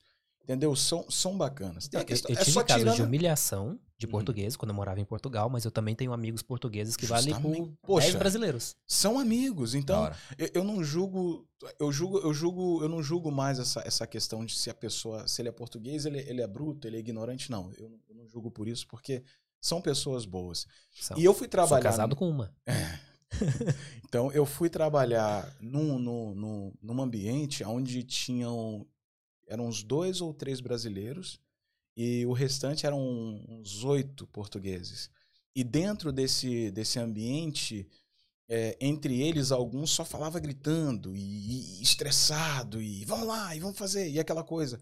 E eu fiquei quase três meses ali. E no final desses três meses, cara, eu comecei a sair de lá estressado, nervoso. E qualquer coisinha, cadê o martelo? Tá ali, aquela porcaria. Pega aquele negócio ali, toma, some daqui. E eu já tava ficando já, qualquer coisinha, eu tava uma bomba relógio. Tipo assim, eu não tinha pavio curto. Eu tava sem pavio. Meio que você começa a se ambientar pelo estilo da, da- começa- daquilo É funcionar. justamente. Então entra essa questão que o Lipe falou. Ah, o ambiente que você tá, ele acaba te modelando. intoxica. Ele começa a te intoxicar. O que Ah. você escuta começa a fazer você reproduzir. Você começa a é o que a gente chama de modelagem. Você modula. Então, o que você escuta durante o dia, é, os programas que você assiste, é, as pessoas com que você convive. Ah, um amigo que te liga 8 horas da manhã numa segunda-feira porque você tem um tempo vago no trabalho, igual eu trabalho sozinho. Eu converso com, com algumas pessoas e tem pessoas que vão te ligar para falar de problemas. 8 horas da Exato. manhã numa segunda-feira. Uhum. Ah, Thiago, e o que, que isso tem a ver? Tem a ver que se você escuta É. três minutos, isso é comprovado Pega essa, cientificamente. pega essa. Três minutos de reclamação ou problema nos seus primeiras horas, na sua primeira ou segunda hora do dia, você vai levar agora oito horas do seu dia com, com a sensação, o sentimento de que o seu dia não está sendo bom e nem produtivo. E não teve nada a ver com, com a gente mesmo. E não tem caso. nada a ver com você. Não. Você só alugou o teu ouvido para uma pessoa que queria Desabafar. reclamar da vida. Ah. Então, quem fala comigo de manhã influencia no que eu estou vivendo. O que eu escuto de manhã influencia em como vai ser o meu dia. O que eu faço pela manhã influencia. Como eu sou um cara religioso, eu sou um cara evangélico, eu procuro meditar. Eu leio a Bíblia pela manhã. E o que eu vou ler? Eu vou ler um salmo, eu vou ler um provérbios, eu vou ler um livro de sabedoria. As músicas que eu escuto Se eu Você colocar uma música de depressão. Se eu, se eu vou escutar uma música de depressão, de- no caso de quem gosta, nada contra. Quer ouvir, escute. Mas o cara acorda às 7 horas da manhã e começa a ouvir música do cara que traiu a mulher. Imagina o mulher. cara acordar 8 horas da manhã e ouvir a Rita. Conhece a Rita? Rapaz, qual Tô- Rita? Ixi, mais uma view pra Rita. Nós vamos dar uma Não. view pra Rita daqui De- a pouco. Ô, você Thierry. Ô, mano, patrocina nós, velho. Estamos Ah, não, patrocinando velho. a Europa pra todo mundo, mano. Entende? Então, tipo assim, o que eu escuto de manhã vai, vai influenciar o meu dia. Então, é por isso que você fala, Thiago, mas eu não tô conseguindo encaixar. O, o meu sentimento é porque você começa. Na verdade, você não nasceu assim. Você veio a se tornar as- a- a- ao que você é hoje. Aham. Você não nasceu com esse propósito. Você não nasceu para esse propósito que às vezes você pensa que é. Quando você se descobre, você, você percebe que você está vivendo aquém. foi quando a minha chave virou. Peraí, eu tô vivendo aquém do que eu fui criado pra ser. Eu tô vivendo do que dá pra ser, irmão. É. Eu tô vivendo do que eu, do que eu Isso é muito pequeno, né, mano? Eu vou tentar ser, ser é um entregador, pequeno. eu vou tentar É. ser um office boy, eu vou. É. Nada contra, porque tem caras que trabalham maravilhosamente bem O assim. meu concunhado morre de raiva tão de Esse cara isso. aqui O dropa Davizão, 100 parcelas em 4 horas. o E eu fico, cara, da de onde ele raiva. encontra essas ruas Ele que morre- parece que. Não, Ele morre Pelo de amor de raiva de, mim porque eu falo, mano. Eu tenho saudade quando eu trabalhava na van. e ele eu vai. curto pra caramba. Você me coloca atrás da van, eu começo a ficar estressado desde o momento que eu pego a chave, irmão. Eu falo, cara, esse negócio não é pra mim, mas o cara consegue. Não, tem quem gosta. Todo trabalho tem É. alguém que gosta de Tem trabalho, alguém sabe? que goste. Então, quando Por você isso é que começa... nenhum é desvalorizado, né? Porque Justamente. Sempre tem. Então, quando você começa a perceber, poxa, eu tô vivendo aquém. Mas por quê? Por conta dessas influências. Entendeu? O que é a crise? A crise é um desalinhamento do seu propósito com o teu comportamento. Peraí, repete aí, repete aí. A crise é um Escreve. desalinhamento. Do seu propósito com o seu comportamento. Por isso que você está por isso que você tá em crise, porque você foi criado para um propósito. Tiago, isso envolve ser evangélico, trabalhar na linha de frente de uma igreja? Não. Tem cara que nasceu para cara. Você tem, você tem dúvida do propósito de vida do Steve Jobs, Não. do Bill Gates, Não. não. E- Mas Elon Musk? eu não tenho, mas eu não acho que seja um propósito. Eu acho que o cara tomou uma decisão certa. Ou tomou várias decisões certas. Ele Ah. vive para aquilo. Ah. Ele nasceu e ele muda algumas ideias do mundo, eles, eles transformam. Cara, se você for olhar Benjamin Frank- Franklin, cara, os caras mudaram o mundo. Dentro dessa, palavra, dessa parada que tu falou aí sobre a questão da- das suas primeiras horas do dia e tal, eu tava lendo esses dias sobre um cara bem pequeno aí que não faz quase nada no mundo, Warren Buffett. E- Nada, né? Não, nada no mundo. E aí o cara falou o seguinte, que ele acorda cedo e tal, e ele procura, ele não consegue, mas ele procura colocar as coisas mais desafiadoras que ele tem pra resolver naquele dia dentro das três primeiras horas do dia. É porque a mente tá mais aberta pra. Isso. Porque sabe que ele vai entrar ali. E vai resolver Soco. o problema. E se ele não resolver, não tem problema. Acabou. Mas ele deu o máximo dele. Ó, tá acontecendo uma coisa super inédita aqui. A gente tem uma pergunta da produção. Mas espera aí, deixa eu aproveitar esse gancho pra fazer o seguinte. Se na próxima vocês não tiverem um microfone aí e uma câmera, vocês não falam mais. Precisa de microfone. Não falam mais. Não precisa. Manda aí, Fala, manda fala aí. aí pra gente ver se nós ouvimos aqui. Fala alto pra dar pra escutar. Thiago, vocês falaram aí dessa questão das pessoas. Continua falando alto, Pra nossa vida, né? Eu, eu tenho um costume, não vou falar, vou escutar você primeiro, mas tipo assim. Eu, eu acredito muito naquela coisa, ande com pessoas, você, aquelas cinco pessoas que você anda, a gente vê isso no Instagram o tempo Uhum. inteiro. Mas, mas, como nós somos, você também acredita, do mesmo jeito que eu, nós somos, tão, podemos dizer, religiosos, nós devemos amar o próximo. Sim. Existem pessoas perto de nós que elas são muito para baixo. Você sempre fala com o cara, o cara tá sempre difícil, tá ruim, tá pesado, tá uma situação horrível. Só que uma situação onde você olha para você, era melhor sair de perto dessa Boa. pessoa. Era melhor Uhum. sair de perto dessa pessoa. Sim. Mas, como nós somos cristãos, como que a gente se comporta para abençoar essa pessoa sem ser contaminado com o veneno dela? né? Sim. É, é o seguinte. Caramba, você É tem que sentar na mesa, mano. Você é louco. Você é louco. É bem simples, cara. É bem simples. Pra você. Você tá doido? O cara fala que isso é bem simples, eu vou falar, Warren É Buffett bem corre como? Bem simples. É, olha aqui, ó. Eu amo a pessoa. Não necessariamente preciso andar junto com ela. Ok. Eu não preciso abrir a, cha- abrir a caixa das minhas emoções e colocar na mão dela. Você vem até aqui no relacionamento comigo, porque eu sei que você é tóxico, mas eu te amo e não posso me afastar de você. Se a minha influência não te muda, tá de boa, irmão. Eu não posso mudar você, Isso geralmente acontece porque a gente família, né? vive família. Hum. Ninguém é obrigado a- viver do jeito que você vive, ninguém é obrigado a andar do jeito que você anda, ninguém é obrigado a ler o que você lê, ninguém é obrigado a ter o mesmo comportamento que você tem. Entende? Aham. Mas se essa pessoa entra na sua vida e você serve de gancho para que ela comece a mudar o comportamento dela por si só, porque a gente não consegue mudar ninguém. A pessoa só muda se ela colocar na mente dela que ela precisa de uma mudança. Por isso que existem pessoas que ficam com psicólogos, psiquiatras anos cuidando de traumas e até que um dia, depois de 15 anos, a chave vira. Hum. Aí o camarada, já sei o que, que eu vou fazer e começa a viver. Era isso. e tem uns que entram na sala, e alguns, eu não sou psicólogo ainda, pretendo estudar, Ó. mas Perfeito. é, como estudante da psicologia positiva. É, por que positiva? Porque a psicologia, ela, a, a- a psicologia natural, ela, ela, se eu posso chamar por esse termo, a psicologia convencional, ela estudava muito problemas, traumas. A psicologia positiva, ela trabalha mais a resolução dos problemas. Por isso, psicologia positiva. Ela procura resolver. Então, é, existem pessoas que chegam na sala de um psicólogo e com duas semanas eles se libertam de traumas de anos. A chave vira e o cara fala, doutor, o senhor fez.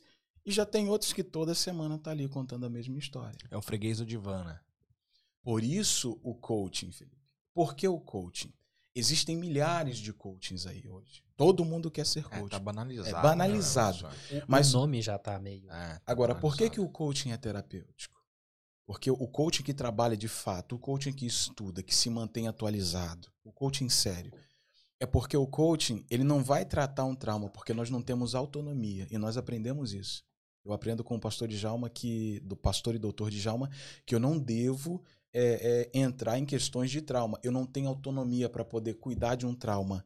Então eu tento, porque o coach ele vai pegar você do ponto A e levar para o ponto B. Isso está falando de tirar a pessoa de um, de um ponto no presente e levar para um futuro. O Ok. trauma te mantém no passado, pegou? Aham, peguei, Então, peguei. se a pessoa, eu tô tentando fazer ela, ela olhar para frente e ela tá olhando para o passado, entra essa questão também. Então, eu não posso mais tratar com ela. Eu tenho que é, referir ela para um para um psicólogo, um psiquiatra e ela vai tratar esse trauma. Quando ela cuidar desse trauma, eu volto com as sessões de coach para tentar realizar o propósito dela. Por isso que o coaching é terapêutico. Caramba. Então, ele tem o lugar dele, no caso, né? Isso. É, e aí tá o problema, então, das vezes do cara não entender essa situação e um coaching tentar ser um psicólogo ele um não psiquiatra. pode. Nós não temos. Porque ele atrapalha o que ele mesmo veio fazer. Não, Ah, ele, ele, ele trava a isso. pessoa toda. Que louco isso. A pessoa chega e fala, não, porque. Desculpa. Eu, eu tive um problema é, na minha infância e tal, no meu caso. E eu passei por aquilo e tal, tal, tal. Aí o cara vai dizer, não, beleza, eu entendo e tal. A gente vai ouvir a história. É, mas quais os seus planos para daqui a dois anos? Eu tô botando ele para olhar para frente. Yes. Esquece. Esquece o passado. Aí o cara diz, não, eu tô tentando chegar lá, porque... mas porque quando eu tava lá na casa da minha mãe e na casa do meu tio, e não sei... aí, aí você vai tentar de novo levar o cara, não entendi e tal. Não, mas vamos, vamos tentar projetar. Aí entra também essa questão da pergunta. O cara tá ali todo pra baixo, aquela coisa, você diz, pô, meu irmão, então faz o seguinte, eu não posso cuidar de você, mas nós vamos ser amigos. Eu só não vou fazer você participar da minha vida. E como pergunta- coach, eu não posso é, é, é, cuidar dessa pessoa. Se ela tem um trauma, eu não posso. Mas a pergunta que o Jeff fez eu acho da hora, porque é o seguinte. É muito da hora. é- é, eu conheço pessoas assim. Sim, conheço pessoas todos assim. nós Todo mundo conhecemos. Porque eles vão, eles vão tentar resolver algo de alguém. o mais louco é, é uma parada comum. Todo mundo fala, tipo, briga de marido e mulher, ninguém mete a colher. E, tipo, tu entra pra resolver uma situação de marido e mulher, eles se resolvem e ficam bravos contigo. E ficou bravo. E aí tu tem o problema. Então, assim, eu conheço gente que é pior que isso. O cara vai tratar de uma pessoa depre- depressiva, ao invés dele ou ela tratar, ele fica depressivo junto. Nossa. Porque tomou a, a- Porque aqueles é a- sentimentos, aquela. É a parada do. Aquela coisa ruim. É a Amigo, parada uma pessoa do... chegar chorando pra você é totalmente diferente.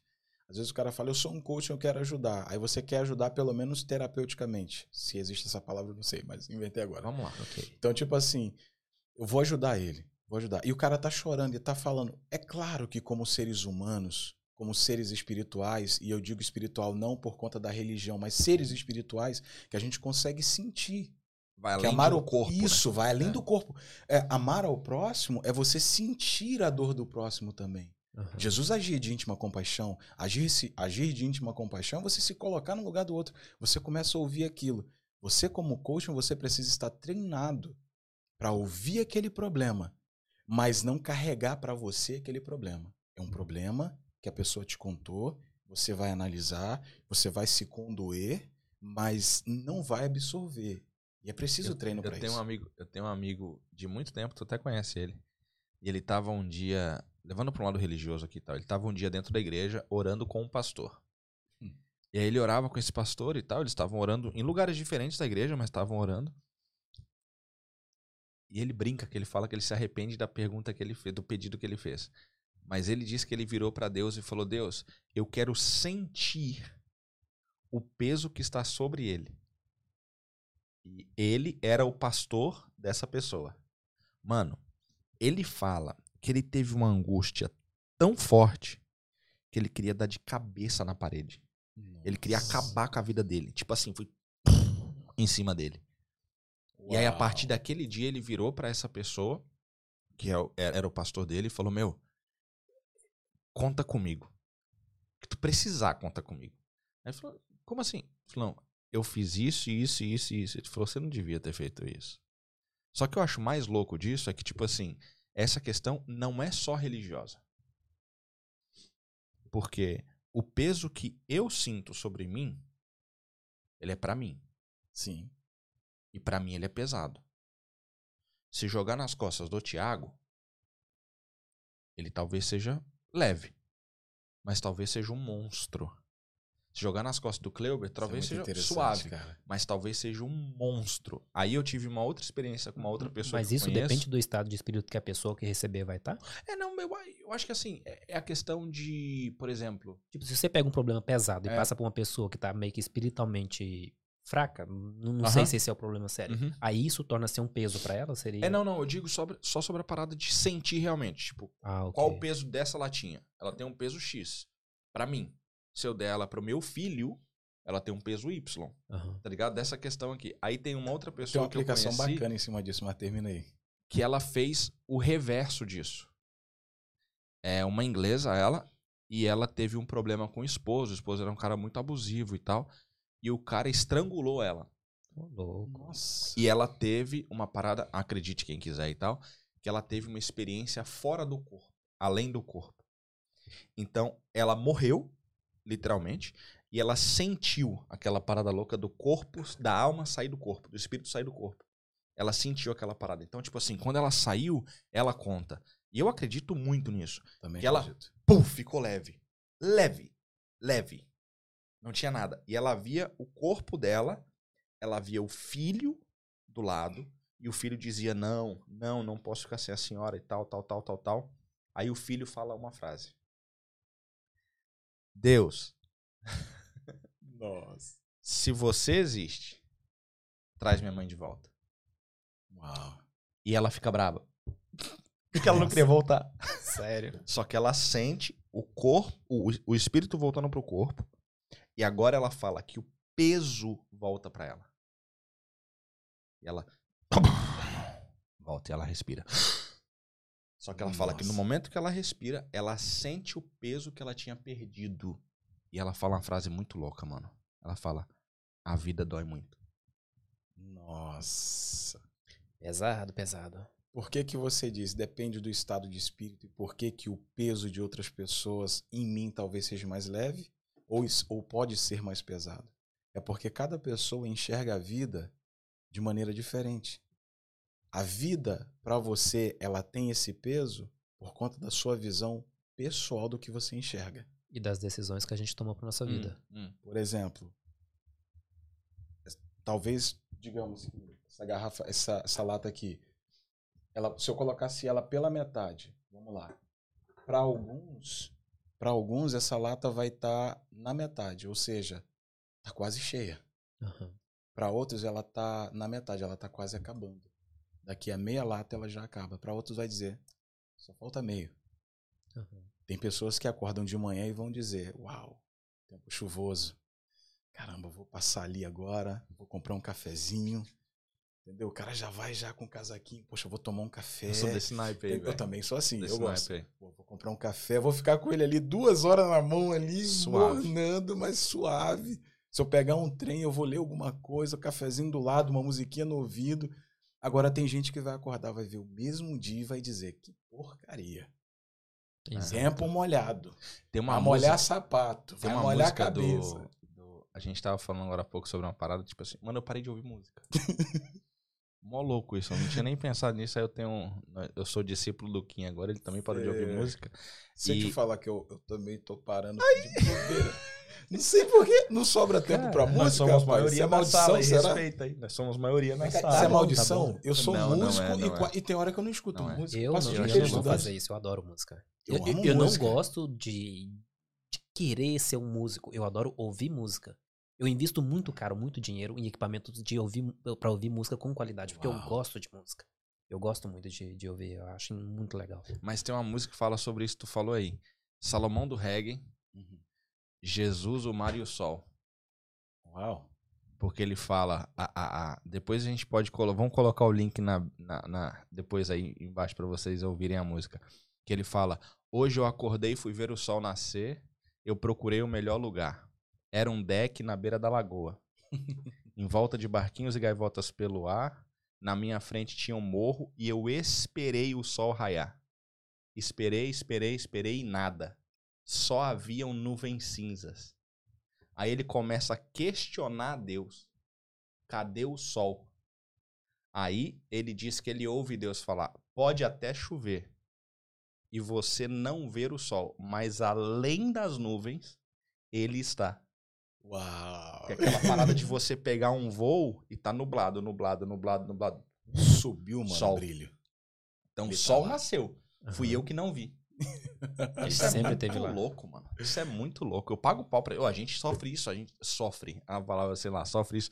Aqui, que é muito louco. A gente acorda num diazão de inverno, Uhum. o sol tá estralado, mas é a, a lâmpada da geladeira, mano. Tá gelado. Porque o bagulho lá fora tá. Tá É frio, Inglaterra, velho. É Então, tipo, a vida, ela, ela, é, ela é. A visão da vida ela é pessoal. É. Então tem coisas que você vai, vai enxergar que pra você é natural. Acontece muito com casais. À- Às vezes pra você o sapato na porta de casa não é nada. Aí, às Não vezes, do- tipo assim, isso. 50 Ixi, centímetros. Pô, não assiste mulher isso. agora, ô, Mas é, Deus. Mas pra mulher é diferente. Eu sei. Agora, aonde, frente, aonde mulheres não, não mas, assistam. não, mas aí é que entra. É, como a visão é pessoal, se eu entendo isso e aprendo isso, eu começo a respeitar. Yes. Pegou? Eu Respeitar Então, não não é ques- mudar. Não é mudar. Entendeu?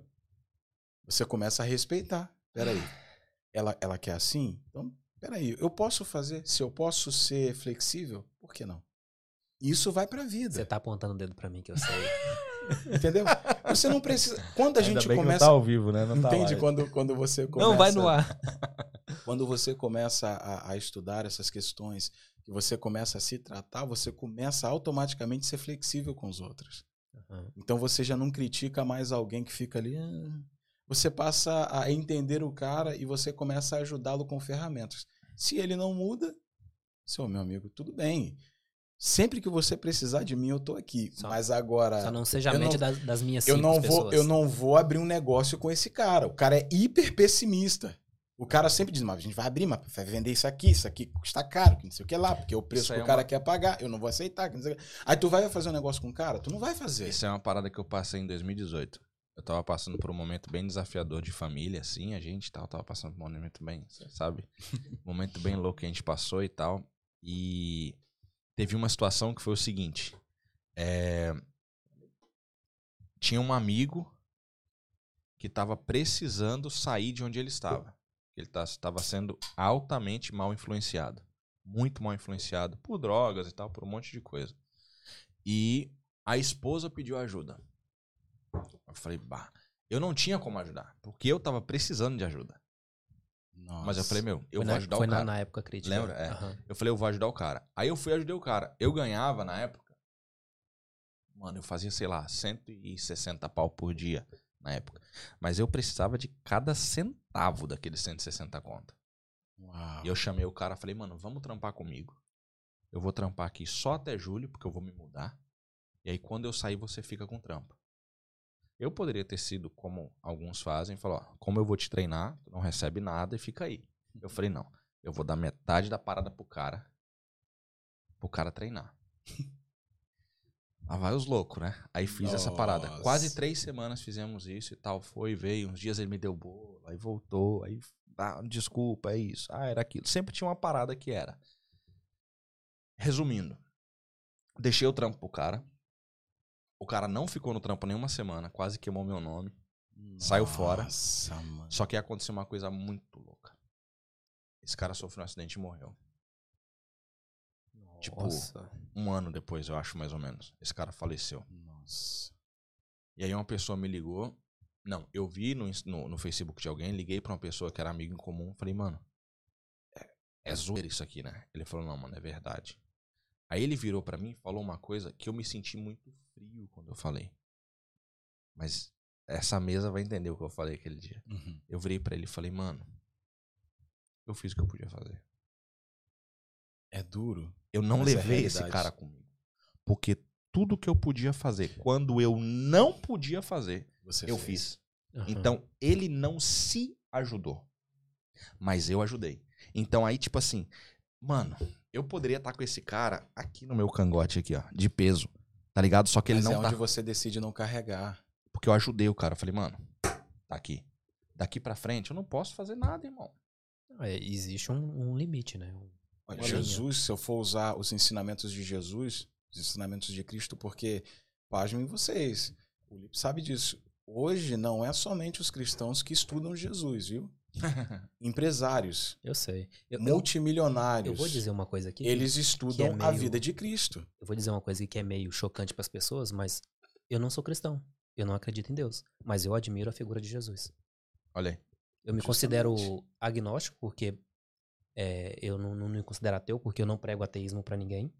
Pra mim, se Deus existe ou não, influencia nas vidas das pessoas ou não, tudo bem, não tem problema nenhum. Mas a figura de Jesus eu admiro. Eu acho muito, muito legal. Justamente. O que ele, o que ele propôs como pessoa aqui na Terra, eu acho muito interessante, sabe? Tipo, veio pra pregar o bem, pra mostrar o bem pras pessoas. Isso eu acho legal. Jesus ele chegava, é, é, é Glauber, Kleuber. Gleuber. Eu, eu, eu tô com, com Glauber, Glau- é Gleuber, credo. Então, Gleuber, Jesus, ele chegava, o cara queria enxergar, ele curava ele, o cara saía enxergando.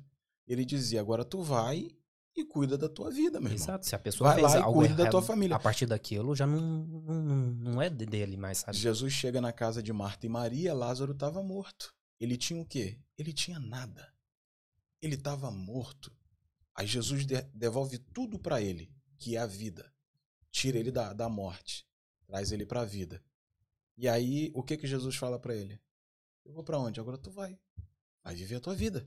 E nunca Ou mais seja, ouvimos você não tinha nada, agora eu te devolvo tudo que você tinha, que era a tua vida. Você vive como meu escravo? Não, você está livre. Vai fazer o que você tem de fazer. Ou seja, se ele não aproveitasse a vida dele, o problema é dele. Jesus já devolveu a vida para ele. Eu vou falar de um cara agora, Neil Barreto. brabo do Rio de Janeiro. Brabo. brabo. Betânia, um cara tá brabo. louco. Ele fala uma coisa muito louca sobre essa questão de Jesus. Ele fala: Eu amo tanto a liberdade que eu tenho em Jesus, que se ele não deixasse eu fazer minhas próprias escolhas, eu não queria ele. Aí ele vai, Caramba. ele vai, ele vai banalizar o bagulho agora. Ele falou uma coisa muito louca. Ele falou: Eu acredito tanto em Jesus e em Deus que se você falar que ele tá no inferno, é pro inferno que eu quero ir. É. Eu E- peguei. Isso é que é a fé, né? Eu. Tá ligado? Então, assim. Porque é- a questão do inferno não é. A questão, o Gleuber, do inferno não é o inferno sem inferno porque tem demônio lá. É porque lá não tem Deus. Faz Porque sentido. lá realmente não tem Deus. Faz sentido. Aqui tem o Espírito Santo, aqui tem Deus. Então, Lá não tem. é o tal da fé. Onde tá É a a fé, é a questão você- da fé. Você vai estar. Entendeu? Então por isso Que ele fala essa questão, entendeu? Massa, mano. Então, hora demais. Jesus ele curava e liberava as pessoas. Então, quando você faz, quando você ajuda, quando você cuida, quando você faz o teu melhor, amando, porque amar é cuidado. Amar é você sentir a dor do próximo, é você entender que as pessoas, não, eu eu, eu, eu compadeço, eu vou ajudar. Agora, se a pessoa não quer melhorar, você não vai mudá-la. E também não vale a pena insistir em continuar ajudando. né? Entendeu? Você vai fazer, É só que chega uma hora burrice, que né? você vai começar a carregar ela nas tuas costas e não dá pra carregar nas costas. Nem Deus nos carrega nas costas. Senhor, me ajuda, me ajuda. Poxa, Deus, ele, ele nos dá a cadeira ou nos dá uma árvore? Aí a pessoa não acorda cedo pra, pra correr atrás da vida, né? Só pede que. Você tá que melhore, entendendo? né? Pô, essa mesa aqui, cara, Deus não, não criou a mesa. Deus não criou esse microfone, ele criou a matéria por trás. Ele deu o produto, o bruto. Agora você faz dele o que você quiser, meu irmão. Então ele te dá um dia, ele te dá 24 horas. Então você vai ver que o, o Warren Buffett, ele, ele- o que ele faz com 24 horas, meu irmão, Não, é alucinante. O que o Steve Jobs faz qualquer com milionário. você vai, você vai ler a biografia de Bill Gates, você vai ver que o cara de 5 da manhã às 11 da manhã, ele, ele construiu o patrimônio que ele tem hoje. E, ao E mesmo ele, tempo depois de todo 11 horas da tem, né? manhã, ele É não faz mais nada. Então é questão de você se encontrar. Tem pessoas que falam, mas eu só vou para a igreja e trabalho é, é, como o cara que limpa a igreja e organiza. Cara, você não precisa organizar e limpar somente a igreja. Tem vários outros lugares que você pode organizar também e limpar. Você pode fazer disso um propósito de vida. Ah, eu sou cozinheiro, então tá bom. Tem milhares de pessoas que cozinham na igreja, mas cuida de várias ONGs. A pessoa cozinha não só para a igreja, mas para várias Ah, ONGs. pra- Júnior Menezes. Chefe Júnior. Menezes. Você tá entendendo? Menezes. Ao, o cara é brabo, o cara é... O cara é brabo. Conheci Pelo o cara de fazendo um Deus. evento dentro da Embaixada do Brasil. Aí. O cara quebrou Ah, mas o ele coreto. só cozinha. Não, mas o cara quebrou o coreto. O cara colocou essa seguinte combinação: tapioca. Eu não lembro o que, que era o outro item que ele colocou, mas uma coisa me chocou. O cara combinou tapioca com caviar. Como? Ah, É loucura. Tá ligado? Você tá entendendo? Aí não cara- é só cozinhar. É um chefe super renomado, né? Sim. E o cara, tipo, estudou lá, não sei nem sei falar aquela parada, Cordon Bleu, aquela parada louca lá dos caras, chefe grandão lá. E o cara vai dentro da pandemia, vê que todo mundo tá sofrendo, tá uma parada louca, todo mundo tá precisando. O cara vem pra igreja e fala assim: Meu, vamos fazer uma parada chamada Cook for Life. O que, que é isso? Eu vou atrás de pessoas, de empresas, de, de, de, de ajudantes que vão trazer mantimento, trazer grana, trazer alguma coisa que a gente precisa para a gente poder montar a cesta básica para ajudar a galera. Porque os food banks, como a gente tem aqui, né, que é aquele, aquela parada do mercado, que o mercado ajuda pessoas e tal, estavam super lotados, não tinham como ajudar mais ninguém. Aí o cara cria uma ideia dentro de uma coisa que já existe para ajudar os outros. Aí você vira e fala: tinha salgadinho lá? Não tinha. Tinha alguma coisa que era ruim para comer? Não tinha. Os caras fizeram umas paradas excelentes, tá ligado? Uhum. Excelentes. Então, tipo assim, como fazer uma comida da hora, colocou umas coisas especiais, foi pra internet ensinar como cozinhar com coisas simples. Mano, exponencial. Ah, cara mas eu sou só um cozinheiro? Não é só um cozinheiro. Exato. Isso que vocês estavam falando aí, eu tava discutindo com minha mulher essa semana. Discutindo assim, tipo, trocando ideia com ela. Eu, falar pra- eu falei pra ela assim: eu não entendo a cabeça das pessoas que fazem coisas pra ajudar o próximo. Que vive só pra ajudar os outros. Igual, tipo, ela gosta muito de, da área de, de health, né? De saúde. De, e principalmente pessoas com problemas mentais. Ok. Aí nós tava com, com isso aí. E eu falava pra ela, eu não entendo as pessoas, é, a, a pessoa em si viver pra ajudar o outro. Eu não entendo a cabeça dessa pessoa, sabe? Mas eu acho bonito, eu acho muito legal. E eu também ajudo as outras pessoas, mas eu não entendo isso, sabe? Eu não entendo o que que faz a pessoa levantar cedo e falar, hoje eu quero ajudar alguém, sabe? Tipo, Vem É- pra é questão que o. Thiago tava falando, da pressão do, do propósito e comportamento. Teve já- gente já- que nasceu pra isso, mano. Mas você Tem- já, eu já- sei, mas aí é que é tá. louco você isso, né? fala. é, tem gente que tira que tudo que, as pe- tem pra dar pro próximo. Justamente. É, mas o, a Microsoft ela foi feita só por Bill Gates? Não, não foi. Tem ela foi série- feita pra quem? Eu acho que foi feita pra resolver um problema da, da, da época, sabe? Não, mas o problema era de quem? De outros. De outros, é. A, a Apple ela ela resolve o problema de quem? Do Steve Jobs? Da família dele? Não. É, mas aí visa lucro, visa dinheiro, visa outras coisas. Mas resolve o problema? Resolve, com certeza. Então ele, ele tá ajudando outros. A energia elétrica, ela resolve o problema de Então, alguém? Mas nesse caso, a pessoa tá fazendo querendo alguma coisa por trás. Eu falo aquela que faz e, e não quer nada por trás. Ela só se sente bem ajudando o outro. Sim, mas chega uma hora que ela se empresas- sabota, porque é o seguinte, o teu amor ao próximo passa por você amar ao próximo como a ti mesmo. Então, a- Porque se eu só te amo e não cuido de mim, uma hora ou outra eu vou me sabotar, eu vou ficar mal. Ah. Exato. perigoso. Entendeu? Eu só faço pra você e não cuido de mim. Aí chega uma hora que eu vou querer, eu, eu vou fazer por você e vou esperar tudo que você faça tudo por mim de volta. E as pessoas, elas, eh, tem muitas pessoas que são ingratas. E aí vem a desilu- Tem, desilusão, né? Aí você se desilude, você se frustra É. e você fica, poxa, mas eu fiz. Agora quando você cuida da pessoa na proporção que você cuida de você, quando ela não faz nada em É. troca, você tá de boa, você já tá cuidado. Que isso é uma parada. cuida. Eu tenho, eu tenho uma forma muito prática de ver essa parada que a Bíblia fala sobre amar o próximo igual a si mesmo. Eu tenho uma forma muito prática de ver isso. Tipo, hoje ninguém se ama. Ninguém se ama. Então, alguém morrer esfaqueado, antigamente, nossa. Morreu. Hoje em dia, mais um. Alguém tomar um tiro, nossa. Hoje em dia, mais um. Você vê altas paradas, aquela É do meio que a vida lá. perdeu valor, né? Mas só que aí não é a vida perder o valor. Eu deixei de dar valor à minha vida. E porque eu não amo a minha vida, eu não Eu não posso amar amo o próximo. Porque é eu eu amo o próximo amar? igual a mim mesmo. Se eu, se Tá eu não tô me é amando, muito eu não vou te amar. Uhum. É Isso é como a muito mim louco. mesmo. Se eu cuido de mim, eu cuido de você. Se eu cuido da minha saúde, eu tenho autonomia pra falar pra você, cara, se cuida. Agora, um cara que é coach, um cara que tá nessa parada aí, que tem bagagem pra ser coach. Vamos lá. Eu não sabia dessa parada, mano. Eu conheço o negão, ó. Uma cota já. Tá pensando que 2021. Só você, fique, que, que cresce. 2021. Você tá louco? Eu Eita. cresço? Tá doido? Eu sou o baixinho da mesa, mano. tá Você é bom. louco. Bicho é Tá pesado. doido. Cê É, tá doido. pesado. Esse corpo aqui é mais pesado que eu. Não, né? Não, eu tô gordo mesmo. é, 2021. 2021, Joga alguma coisa na mesa aí. Tá vindo um algum livro aí pela projeto, frente. você já falou do livro. meu livro. Mas Tem pra- título já? Olha, eu tô meio que. Balanceando ainda, né? Tô balanceando, mas é de algo xerém tipo para o assim, mundo. Esse sou eu. Ó. Veio de uma música que eu tava escutando que e eu louco, achei muito mano. bacana. Não é uma música evangélica, mas mexe comigo porque Calma. tem letra. Calma. Tem letra. Porque assim, eu não sou um cara que fica escutando música secular. Mas essa música eu não escutei assim diretamente no telefone, foi de um filme. Ó. E o nome da música é This Is Me. Jesus me.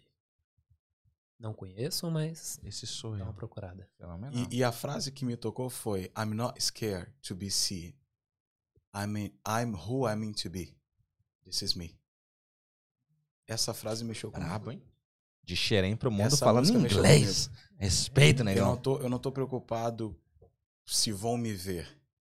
Uau. Eu sou quem eu nasci pra ser. Esse sou eu. Então foi por Forte. isso que eu, que eu comecei a. 2021, Tem a pra quem tá do ouvindo. livro. Não, pera lá. Ah, Thiago tá grande já. que isso. Pra quem tá ouvindo, coloca alguma coisa na cabeça da galera aí. Pra pensar, pra questionar, pra se resolver, joga alguma coisa aí. Antes disso, qual que é a sua rede social? É, eu tenho o Facebook, tá? Tiago Carlos Jesus. É, vai me ver lá direto. E o meu Instagram é arroba Tiago Jesus 1. Então quem quiser me seguir lá pode seguir. Da hora. Tamo junto. E em relação a 2021, tem essa questão do lançamento do livro. Estou trabalhando aí num projeto com o meu mentor, pastor Jackson Antônio.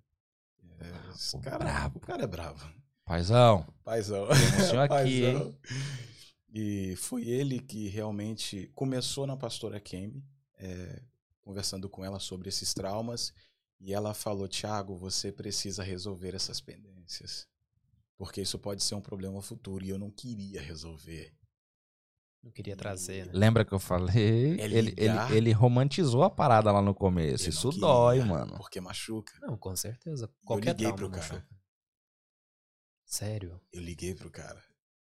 Nossa. Eu liguei pro cara. 22 anos depois, eu liguei pro cara. Peraí, peraí, peraí, peraí, peraí. Leiam o livro. Não fala.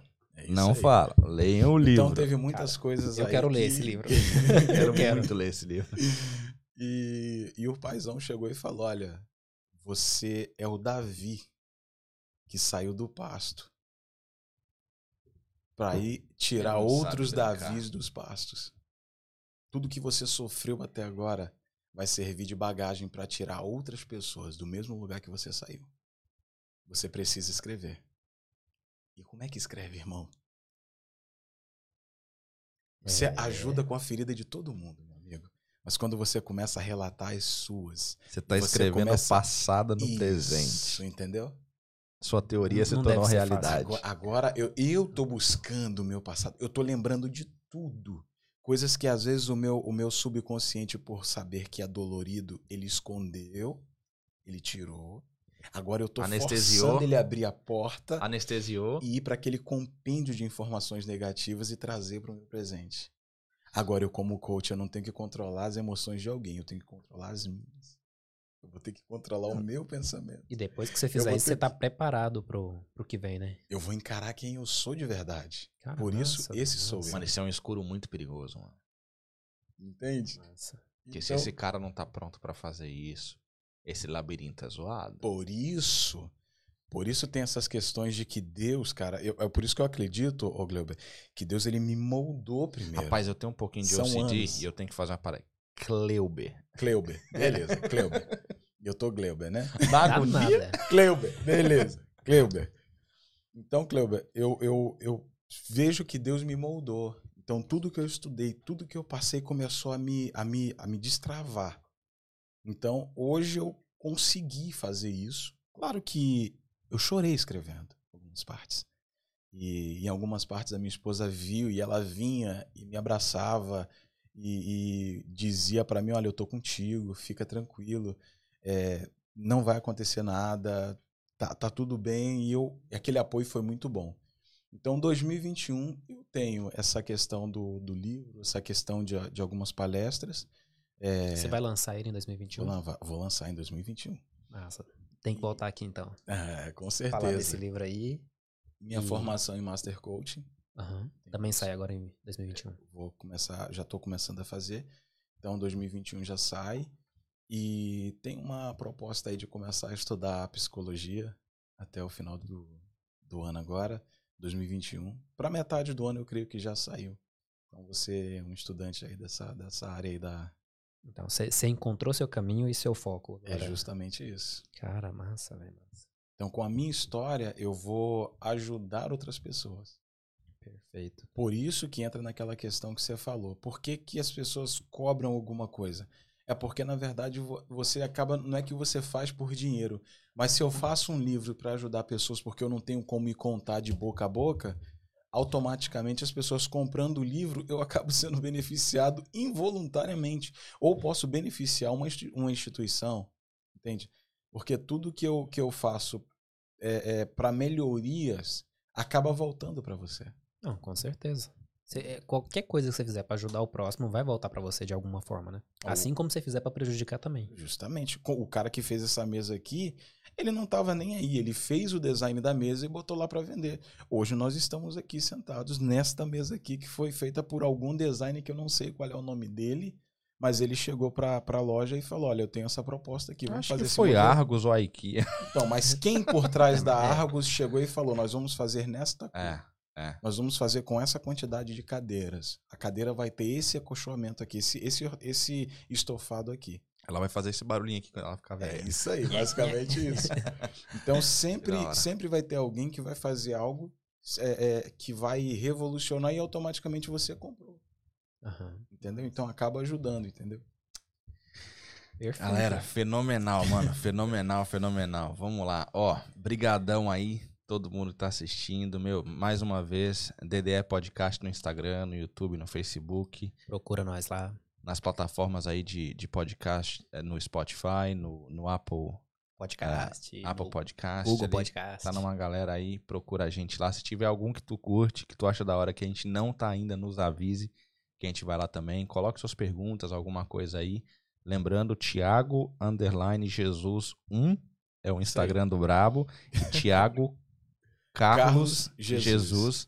Facebook do homem. Tiago e, ó, Carlos Jesus. Lembra, o cara é coach, o cara é brabo. Se precisar de ajuda, entre em contato. Vai voltar aqui ano que vem. Vai voltar aqui pra, certeza. na publicação do livro também, para dar um, um alô pra gente aqui. Mais uma vez, obrigado, Zion Production. Os caras são Valeu, bravos. galera. Muito obrigado. Valeu, galera. E pra vocês, sexta-feira, tamo aqui, 8 da noite. Se não tiver ao vivo, vai ver no sábado. Mas tamo junto. É nóis. Não, não, não. O certo é sexta-feira, depois do expediente. Isso aí, Tiagão. Muito Mano, obrigado, irmão. obrigado Você é o cara, velho. Valeu, Prazer Thiago. Valeu enorme. toda hora. Obrigado aí pela Tamo conversa, junto. Foi maravilhoso. Obrigadão.